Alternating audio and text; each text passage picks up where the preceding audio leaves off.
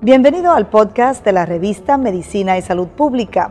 No se pierda nuestra entrevista exclusiva con los médicos y expertos más relevantes para la medicina y la salud pública en Puerto Rico y el mundo.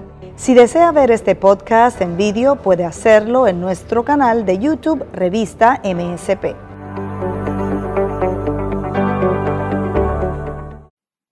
Eh, muy buenas tardes, eh, bienvenidos a este simposio, a este medio eh, oficiado a la revista Medicina y Salud Pública. Estoy muy agradecido, para mí es un honor estar aquí en la tarde eh, con todos ustedes, los que están comunicándose a través de este, del Internet. Primero que nada, mi nombre es el doctor Héctor Vargas Soto. Soy cirujano ortopeda con una super especialidad en columna vertebral. Eh, llevo más o menos en este campo 14 años aquí en Puerto Rico. Eh, soy parte del staff del Hospital La Concepción y sobre de esos 14, como de esos como 10 a 11 años llevo eh, operando 100% de mis casos ahí en, el Hospital La Concepción. Eh, nuevamente para mí es un honor y, vamos a tocar unos puntos sobre las aflicciones de la columna vertebral, en particular lo que se refiere a problemas en el cuello y la espalda y cómo mejorar con las nuevas técnicas quirúrgicas que existen hoy en día. Eh, eh, algunas definiciones básicas que debemos entender antes de comenzar esta conferencia es lo que se conoce como estenosis. Eh, la estenosis básicamente es la pinchazón de los nervios y es una secuela a múltiples, a múltiples factores, incluyendo la artritis. ¿Y qué es lo que pasa básicamente? Básicamente cuando eh, eh, nuestro cuerpo abusamos de él, sea por trabajo, sobreuso, etcétera, etcétera, pues causa que los discos se vayan dañando y deteriorando y pierdan eh, el líquido que tienen adentro. Por ende, al perder el líquido, se comprimen y forman estos tipos de espolones, junto con el engrosamiento de, lo, de las articulaciones y de los ligamentos alrededor de estos discos, pues se pinchan los nervios. Estos pueden pinchar a nivel central o periferal. Eh, la otra definición es radiculopatía. Radiculopatía es lo que todo el mundo conoce como me duele la asiática. Pues, eh, eh, es básicamente el dolor de alguna raíz nerviosa, sea superior o inferior, o sea, de la parte de arriba, de los brazos, o sea de las piernas. Y usualmente ocurre unilateral, o sea, en una sola extremidad. Me duele la pierna derecha o el brazo izquierdo, etcétera, etcétera. Espondilolistesis, que básicamente lo que es es una inestabilidad en la columna vertebral que se conoce como el desliz de una vértebra por encima de otra.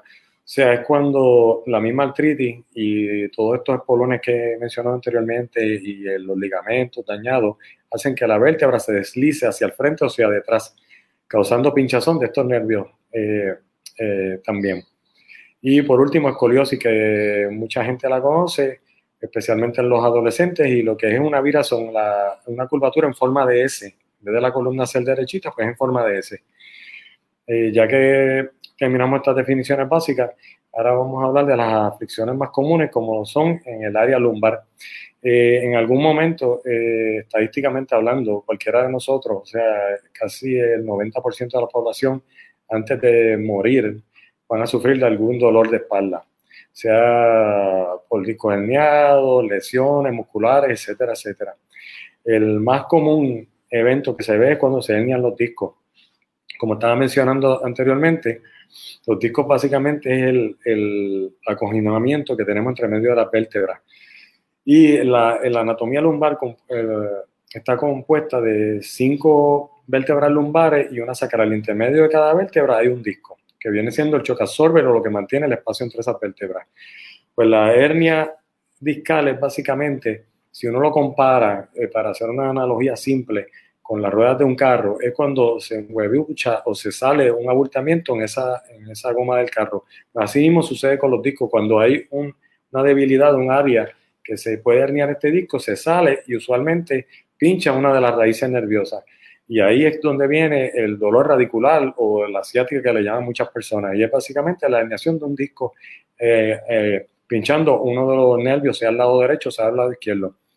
Eh, las buenas nuevas o las buenas noticias en cuanto a eso es que si es el primer episodio de, este suceso, el 85-90% de los pacientes el dolor eh, desaparece de la igual manera que vino, o sea que no requiere ninguna intervención quirúrgica. Básicamente descanso, antiinflamatorios, a lo mejor terapia, pero la mayoría desaparecen solitas.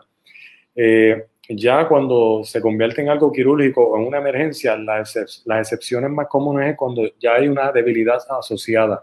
Me explico. Si te pinchas el nervio que, que va al pie eh, y no puedes levantar ese pie y lo tienes caído, pues ya es una emergencia quirúrgica y ahí entras directamente a operación, ya que un tratamiento conservador lo que va a hacer es lastimar ese nervio más y ese nervio, una vez eh, sea dañado, es irreversible los daños, o sea que se convierte en algo permanente.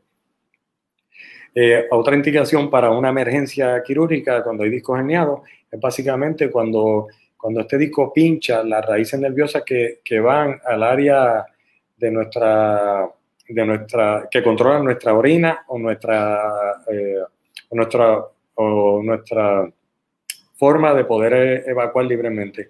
Si se pinchan estos nervios y invaden esa área, pues también una, una emergencia quirúrgica, ya que si esperamos mucho tiempo, podemos desarrollar permanentemente una incontinencia, sea urinaria o fecal. Eh, eh, ya que hablamos de los discos herniados, ahora hablamos de estenosis. Como mencioné eh, adelante o anteriormente, estenosis es una combinación multifactorial, sea de cambios degenerativos o artríticos, que básicamente los ligamentos se ponen más gruesos, los discos se colapsan, pierden la anatomía normal, forman espolones y pinchan esa área. Usualmente esta estenosis es central, o sea que no, no, lastima un solo nervio que va a las piernas, sino lastima ambos. Ahí lo que vemos más común es la persona que, que no puede caminar derecha, que siempre anda jorobado hacia el frente. Lo vemos que si van a un supermercado tienen que redindarse del carrito porque si, si están en una forma recta les causa mucho dolor y especialmente en el área de la espalda y las caderas. Eso es lo que se define como estenosis eh, lumbar. Usualmente este tipo de estenosis tiende a ser múltiples niveles versus la herniación de disco, que puede ser un solo nivel. Aquí puede haber más de un nivel envuelto, o sea, cuando digo más de un nivel es más de, más de un disco, o sea que envuelve varias vértebras y más de un disco. ¿Y cuáles son los tratamientos que hay? Eh, después de tratamiento conservador, usualmente los quirúrgicos dependen de cuán, cuán este, afectado está eh, esa área y cuánto daño tenga neurológico el paciente. Eh, la forma más fácil de diagnosticar este tipo de aflicciones es la resonancia magnética o lo que se conoce como el MRI. Se hace usualmente un MRI lumbosacral sin contraste, que es el más común que se ordena. Eh, es el más sensitivo. ¿Por qué? Porque el MRI está diseñado para ver el tejido blando. O sea que ahí nos va a demostrar eh, los discos, la hernia, si es un disco herniado, si es estenosis, la artritis, los ligamentos, cómo se ven afectados y, nos, deja saber el mejor pronóstico para explicarle al paciente cuál es el mejor tratamiento a base de esto. Ya una vez tenemos el diagnóstico clínico de este paciente, en el caso mío, como yo soy súper especialista, usualmente ya estos pacientes vienen diagnosticados y tratados y han tratado de todo un poco, bloqueos, terapia física, quiropráctico, etcétera, etcétera, y vienen ya con un MRI en mano. O sea que vienen buscando una alternativa quirúrgica para mejorar ese dolor crónico y esa aflicción. Eh, en cuanto a lo quirúrgico se refiere, que es lo que me compete eh, o lo que me dedico yo a hacer la mayoría del, tiempo, eh, eh, empezamos con la cirugía más básica que se conoce como una microdisquectomía.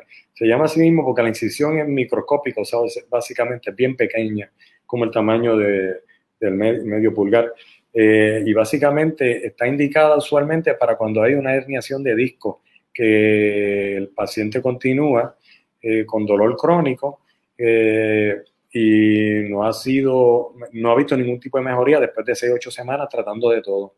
Eh, y lo que uno hace es hacer literalmente un boquetito en lo que le conoce como la lámina o la parte posterior del hueso y busca ese ente, ese, ese, ese, esa parte, ese huevucho que salió de ese disco, como le mencioné con la, la analogía de la goma, y, y saca ese fragmento. Ahí no se saca ni el disco completo, ni se busca las cinco patas al gato, sino se hace sencillamente ese procedimiento. Se saca lo que está afectando ese nervio en particular y se acabó. La ventaja de este tipo de cirugía es que ese paciente puede estar de pie esa misma tarde en el ward eh, y puede caminar y hacer su terapia esa misma noche y al otro día prácticamente está de alta. Y el, el éxito de este tipo de cirugía es bien reproducible, o sea, estamos hablando de un 95% hacia arriba cuando las indicaciones son las correctas. Ya cuando estamos, tenemos algo más complejo como la estenosis y no solamente la herniación de disco, también está lo que se conoce como la minectomía. Ya es básicamente la minectomía cuando tú sacas eh, parte sustental del hueso como tal, de la lámina, de la parte de atrás del área lumbar, que estamos hablando del área lumbar, para decomprimir esos nervios, para que puedan respirar bien. Y lo que uno crea es un espacio para que esa, esas raíces nerviosas pues respiren mejor, o sea, si está comprimido así y uno saca la parte de atrás o la tapita de atrás, que es la lamirectomía, pues obviamente no hay nada pinchando ese, ese tubito allí, así que por ende pues hace que esos nervios respiren mucho mejor y los pacientes se le quitan los síntomas de estenosis. Ahora, la diferencia entre una, una estenosis severa con inestabilidad, una estenosis simple, viene siendo cuando ya, además de hacer la laminectomía o quitar la tapita esa posterior de la vértebra, se hace una fusión espinal. Esta usualmente está indicada para una estenosis severa. ¿Por qué? Porque cuando la estenosis es severa significa que la artritis es tanta y tanta que hay que romper toda esa lámina y romper parte de las articulaciones para poder liberar esos nervios correctamente y permitir que ese paciente camine libremente. ¿Qué pasa? Si uno no le pone ningún tipo de instrumentación, pues eh, crea una inestabilidad O sea que a largo plazo el paciente puede ser que no tenga tanto dolor en las piernas, pero puede hacer que no se pueda poner de pie porque tiene un dolor de espalda severo. Para evitar ese dolor de espalda severo y hacer este tipo de cirugía completa se necesita una instrumentación que es lo que llaman la fusión espinal.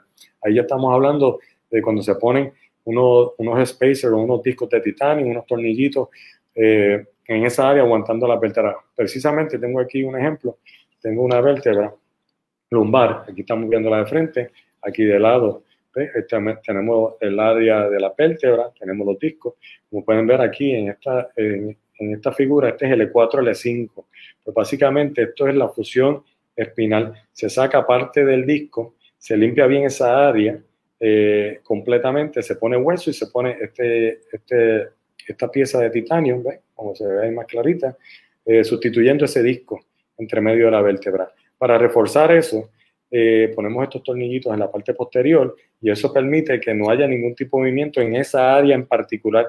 Y ya cuando ese injerto de, titanio más el hueso que uno pone, el injerto de hueso para, para que eso pegue, eso es, como hacer un edificio, poner la varilla y el cemento. Estas son las varillas y el cemento es el, el hueso, el injerto de hueso que uno pone allí junto a estas varillas. Cuando eso pega, ya eh, esa ese dolor de espalda se va completamente y ese dolor de los nervios también. O sea que es, una cirugía exitosa en, todo respecto a la palabra, se conoce. O sea que, que, hay muchos mitos de que, ah, no quiero metales en mi cuerpo, que si eso causa una reacción. Es todo lo contrario, eso era en el pasado. Esta es la tecnología nueva, con las incisiones más pequeñas y haciendo este tipo de cirugía, el pronóstico es más de 90% de mejoría, bien significativamente. Eh, volvemos a lo mismo, obviamente tenemos que tener eh, este paciente, eh, tratarlo con mucha empatía, porque no sé si alguien ha sufrido por este dolor, pero es bien fuerte. Y al ser empático me refiero a ponerse en los zapatos de este paciente, entender su dolor, poder indicarlo propiamente para que sea no tanto una cirugía exitosa, sino una un cuidado postoperatorio mucho mejor para que no haya eh, ningún, eh, ningún problema en el, en el, futuro corto como que tener que revisar eso o que se hernie otro disco, sino hacer lo correcto por ese paciente para, para que tenga una vida longeva y libre y sin dolor.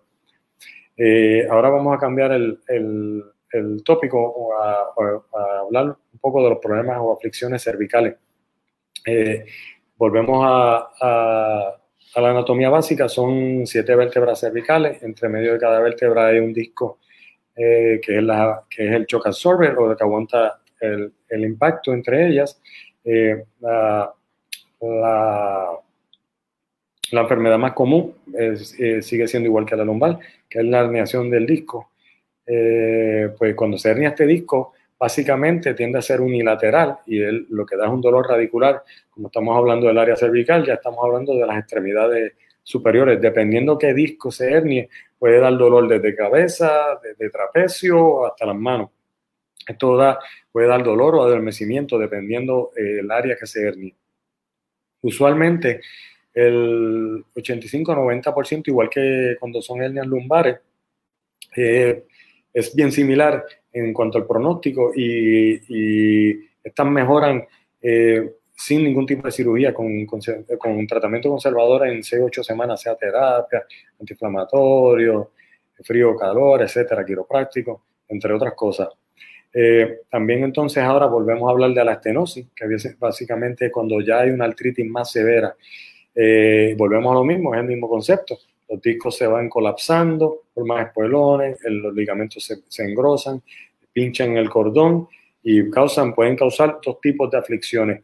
Una es lo que le llaman el dolor radicular, que es el paciente que te viene con una estenosis múltiples niveles, porque es lo mismo, o sea, se afectan dos o tres discos y tres o cuatro vértebras.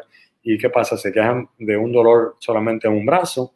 Eh, versus eh, cuando el cordón espinal ya está comenzando a sentir daños, que es lo que se conoce como una miolopatía. O sea que el dolor radicular, ponemos a lo mismo, el concepto básico en un, solo lado. Miolopatía ya es algo más complejo porque ya hay envolvimiento del cordón espinal. Y para que tengan una idea, el cordón espinal es como decir el, el, cable grande de electricidad que le suple todo desde, desde el cerebro hasta, hasta los pies. O sea que si eso se daña, se daña todo el sistema, incluyendo el sistema respiratorio. Por ende, este es un poco más delicado cuando hay de entrada daño al cordón espinal, porque estos pacientes tienen una debilidad tanto en extremidades superiores como inferiores, eh, no tienen buen balance, tienen un dolor de cuello y cabeza crónico, y ya estos son pacientes más delicados. Eh, obviamente, mientras más pronto uno se trate esto, más, más, más rápido es la recuperación. Ya cuando llegan y hay un daño permanente, volvemos al concepto básico, es irreversible. O sea, uno lo opera, pero es para tratar de evitar a que siga progresando, que llegue a una cama, a una silla de ruedas. En cuanto al diagnóstico se refiere, volvemos a lo mismo, todo es por examen físico y lo que te dice el paciente y eh, resonancia magnética sigue siendo el estándar o lo mejor. ¿Por qué? Porque volvemos a lo mismo. Ahí tú ves si hay algún tipo de lesión, disco herniado, si hay algún daño del cordón espinal, ahí se refleja porque el cordón espinal tiende a ser un color bien homogéneo, bien bonito. Y si ve manchas uno dentro del cordón espinal, ya uno sabe que, que, que eso no es común o normal, ya sabe que hay algún tipo de daño en esta área. Y ya uno puede decirle más o menos el pronóstico y el tratamiento al paciente. Eh, en cuanto a la cirugía, que es la parte de mi expertise, eh, tenemos eh, dos tipos de cirugía básica. Está la cirugía anterior, que es la más común y la más reproducible. Este tipo de cirugía las personas mejoran del 95% hacia arriba y básicamente se hace una incisión microscópica o bien pequeña, volvemos a lo mismo, en uno de los lados del cuello y por ahí uno hace todo el trabajo y, y el concepto de este tipo de cirugía es restablecer la anatomía. ¿Por qué? Porque uno saca el lente, el disco completo con el espolón, pone un sustituto, sea hueso, titanio y, una placa adherente a esas vértebras aguantando ese implante. Usualmente la estadía en el hospital es de una sola noche y el paciente se va bien satisfecho al otro día, casi sin dolor y con una cuellera por un mes y ya se acabó el asunto. Eh, aquí yo tengo un modelo que, simplifica lo que acabo de decir. Esta, esta, es la parte del frente de la vértebra la parte de atrás del proceso espinoso, pues este procedimiento es por el frente. Lo que hacemos es básicamente sacarle, aquí tenemos el ejemplo, sacamos el disco con el espolón, ponemos un pedazo de hueso o titanio y una plaquita aguantándolo en sitio. Eso es lo que se conoce como una cirugía anterior cervical. Por el otro lado de la moneda, tenemos la cirugía posterior cervical. Ya está un poco más compleja, pero no es, no es porque técnicamente sea mala, sino que la preparación es más tediosa eh, y es más para casos más, eh, con más daño neurológico. Eh, lo que la hace un poco más, dificultosa es la morbilidad atada a, este tipo de cirugía, ya que estos pacientes usualmente ya tienen un daño previo neurológico y usualmente tienen mucho dolor, o sea que para manejar el dolor es bien, bien difícil eh, los primeros días, las primeras semanas. Pero básicamente es el mismo concepto. Eh, aquí tenemos la vértebra, está la parte del frente, está la parte posterior donde está la lámina, y por aquí pasa el cordón espinal, por entre medio de todo este círculo por ahí. Cuando hay múltiples niveles y no se puede atajar el problema por la parte del frente, por uno lo hace posterior. Y básicamente lo que uno hace es saca completamente esta lámina y, eh, la artritis completa, ese nervio se, se comprime, eh, porque es como el mismo concepto de la laminectomía lumbar, es sacarle la tapa completa, por ende el cordón empieza a respirar y lo que uno hace para aguantar esa vértebra en sitio, pone unos tornillitos obviamente más pequeños, aquí se conoce como masa lateral, aguantando esa vértebra y esto es lo que es una fusión cervical posterior. Eh, el pronóstico, de, como dije, de la cirugía anterior es muy bueno porque las indicaciones para esta es usualmente eh, en casos simples, eh, sin, sin, daño severo, neurológico. Pronóstico de, de, la posterior es un poco más reservado, pero este, si, uno si uno ve este paciente con tiempo, puede evitar a tener un daño neurológico crónico y la recuperación puede ser muy, muy buena. Eh, todo este tipo de, de cirugía. Eh, además de mi persona, tenemos un gran equipo allí en el Hospital La Concepción eh, que me asisten como técnicos y asistentes y enfermeros en sala de operaciones, pero eso no se acaba ahí, como dije, una buena cirugía no lo es todo, sino el cuidado postoperatorio. Tenemos una enfermera muy, muy, muy bien entrenada y muy apta para este tipo de servicios postoperatorios en un área única donde todos mis pacientes van eh, ahí se le cogen los hospitales cada cuatro horas, se le chequea el corazón constantemente monitoreándolo, todo, todo bien al dedillo. ¿Por qué? Porque este trabajo es en equipo, esto no es, esto no es como eh, cambiar las ruedas del carro y ya vámonos, acabó, sino hay que, hay que hacerlo bien de entrada y de salida para que este paciente no tenga ningún tipo de complicación. Eh, la mayoría de estos pacientes también, algunos, algunos que tienen ya eh, daños eh, médicos o problemas médicos como problemas de corazón o presión o diabéticos, etcétera, etcétera, que lo vemos bien común en la población puertorriqueña, requieren otro tipo de cuidado y el Hospital La Concepción también ofrece un centro de rehabilitación muy preparado para el cuidado después de, estar hospitalizado ahí, seguir con la rehabilitación de estos pacientes. Eh, sé que es algo preocupante eh, y quiero traerlo a colección ahora, eh, que la preocupación más grande ahora es lo del COVID-19. quiero que entiendan que por lo menos estamos preparados, estamos tomando todas las precauciones, el distanciamiento que debe haber. por lo menos todo mi personal está vacunado y en el área que van todos estos pacientes es un área limpia y todo el mundo se ha hecho la prueba PCR preoperatoriamente. Eh, sin más preámbulos, si tienen alguna duda o pregunta sobre el tema tocado hasta ahora. Buenas tardes, Marian. ¿Cómo se hace el dolor de cuello, brazos y manos? Tiene que ver. Ah, muy buena pregunta. Eh, eh, bueno, primero, el examen físico es lo que cuenta. Depende de tu edad, pero siempre hay que realizar por lo menos algún, algún estudio, así sea básico, por, lo menos unas placas AP lateral y allí uno lo que busca es si hay algún tipo de desplazamiento de alguna de vértebra, inestabilidad o básicamente si ve algún tipo de artritis. Y así se sospecha eso, ya uno cree que sí, que puede venir del área de la, del cuello. Joan. ¿Cómo influye la columna? Pues muchísimo, porque la columna es el backbone, o sea, es, como decir, este, el tallo de nosotros, es lo que nos mantiene de pie.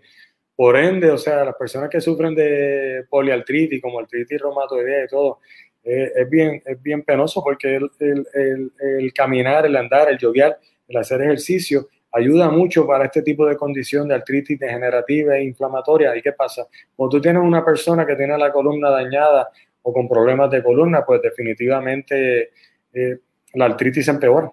No hay duda, no hay duda sobre eso.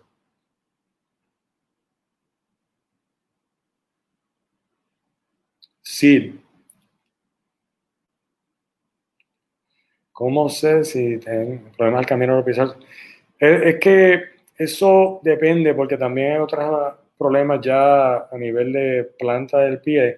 Eh, la diferencia usualmente tienes que estar pendiente al dolor de columna o el dolor radicular, usualmente es de arriba hacia abajo. O sea, me explico, empieza desde la espalda o de las caderas hacia abajo en forma de cable. Eh, si el dolor es todo lo contrario, comienza, por ejemplo, desde los dedos de los pies hacia arriba, usualmente eso es o problemas de pie, de los pies y tobillos, o problemas vasculares o de circulación. Joan, posible procedimiento griego cuando se presenta dolor. No, no, no, este, ambos, ambos, es que depende. Eh, cuando hay dolor crónico, como esta conferencia es más de dolor crónico, pues se indica, como ya dije, cuando tienes un diagnóstico, cuando tienes todas las indicaciones propias, eh, tienes el MRI, tienes todo, pues ahí se hace el procedimiento quirúrgico. Cuando es algo traumático, volvemos a lo mismo, hay emergencias. Eh, y no sé si han, visto en televisión estos accidentes aparatosos que se parten la columna vertebral, eso es una emergencia, eso se opera inmediatamente. Usualmente para eso tenemos el centro de trauma, pero sí, la, indicación más común es en dolores crónicos, cuando hay algo traumático que afecta, sea a nivel cordón espinal o, vertebral, sí, amerita cirugía también. Evelyn. El tiempo, muy buena pregunta. El tiempo total de recuperación. Eso varía, pero yo siempre le digo a todos mis pacientes, sea desde, una disquectomía sencilla o hasta una fusión espinal, eh, que piensen en su mente por lo menos mes a mes y medio de todo pasivo. Y me explico, cuando digo pasivo, no es que vas a estar de cama, es todo lo contrario. La movilidad es lo que cuenta aquí porque la persona se opera para ser movilizado. O sea, como dije, la disquectomía al mismo día, las fusiones al otro día. Y, y la razón de, de, de, ser pasivo es que me refiero a nada de alto impacto. O sea, que vas a poder hacer tu caminata, tu yoga, tu estiramiento, todo eso es parte de la recuperación de cuatro a seis semanas. Ya después de eso comienzas, pues más o menos, según tu cuerpo dictamine o según tú te sientas, tu diario vivir, o sea, manejar, trabajar, etcétera, etcétera. Obviamente siempre hay precauciones que aplican porque no quieres, primero no quieres lastimarte la cirugía ni lastimarte otro disco ajeno a la cirugía. Ivonne. Pérdida de movimiento en la pierna izquierda. Eh, lo primero que uno piensa si hay pérdida de movimiento de una extremidad inferior es el lumbar, obviamente. Hay condiciones que vienen de arriba, pero usualmente no es solamente una extremidad, es o ambas o un lado completo. En mi parecer, un lado completo. Doris. Eh, muy buena pregunta sobre la, movilidad. Eh, eso es algo que es un mito y una falacia a través de todos los tiempos. Si uno se pone a pensar el movimiento uno sentarse y pararse de una silla, es todas las caderas. Eh, el área lumbar lo, lo, más que tiene es un poco de flexión y extensión. La rotación no está diseñada para nosotros. O sea que la flexión y extensión, cuando uno se sienta, se va a poner las medias o tiene que ir al baño, o manejar lo que sea, viene de las caderas. Y si tú te das cuenta, las torácicas tienen las la, vértebras, eh, están asociadas a la, a la costilla y ahí no hay ningún tipo de movimiento. Ahora, en cuanto al cuello se refiere, el movimiento mayor viene siendo el, el punto máximo, el, el, odontoide, que es esto aquí arriba, que es lo que colinda con el foramen magnum. Esto es el axis y esto es lo que hace que uno haga la mayoría del movimiento del cuello.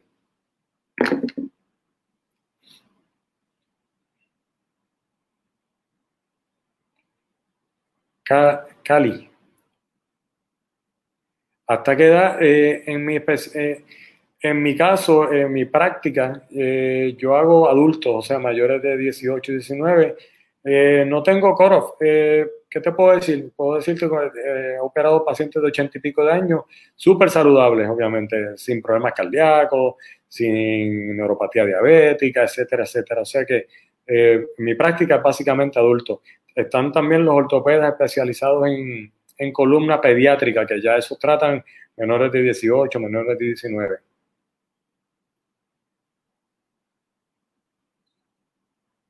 Joan, eh, ¿qué tipo de terapia de estiramiento?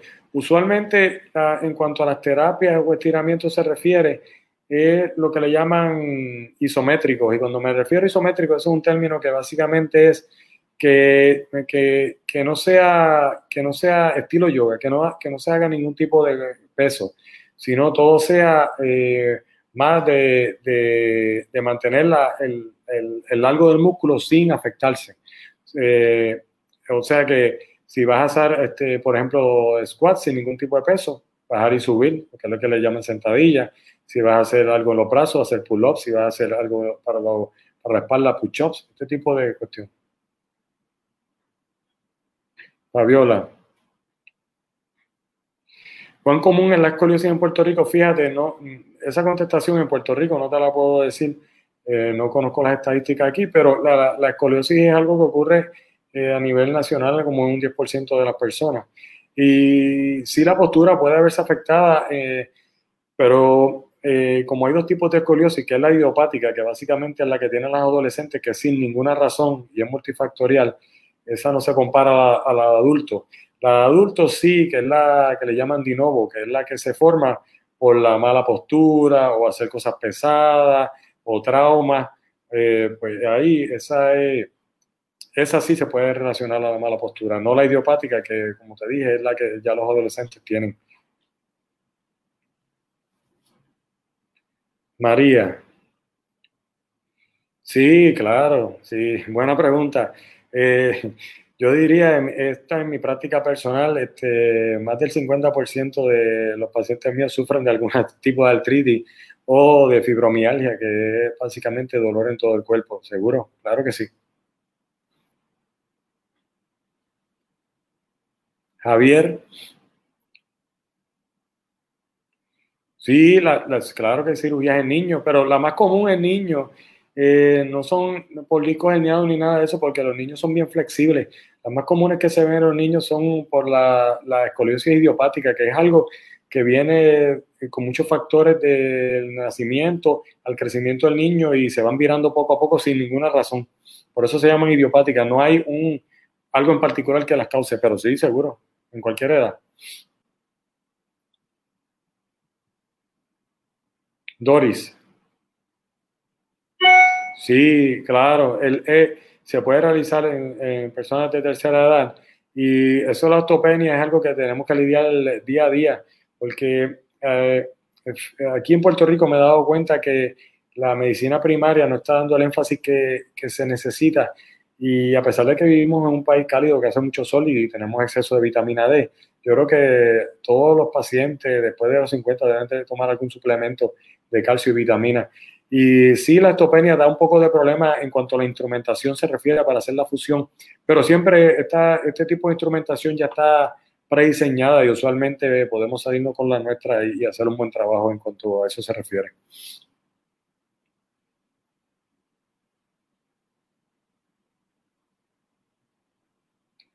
Lucía. ¿cuánto es el tiempo de espera para una cita? Esa es buena pregunta. Eh, en el caso mío, usualmente tengo un delay de como seis meses, pero eso no es, real, eh, porque cada caso se trata diferente. Yo tengo una forma de escrinear los pacientes. Usualmente me envían los MRI, yo los veo antes y, le doy prioridad. Eh, y de igual manera, o sea que un paciente porque se le dé cita en noviembre no significa que lo puedo ver la semana que viene. Eso depende de la urgencia que tenga la condición del paciente. Por eso es que pido MRI o, CITICAN antes de, darle la cita previamente.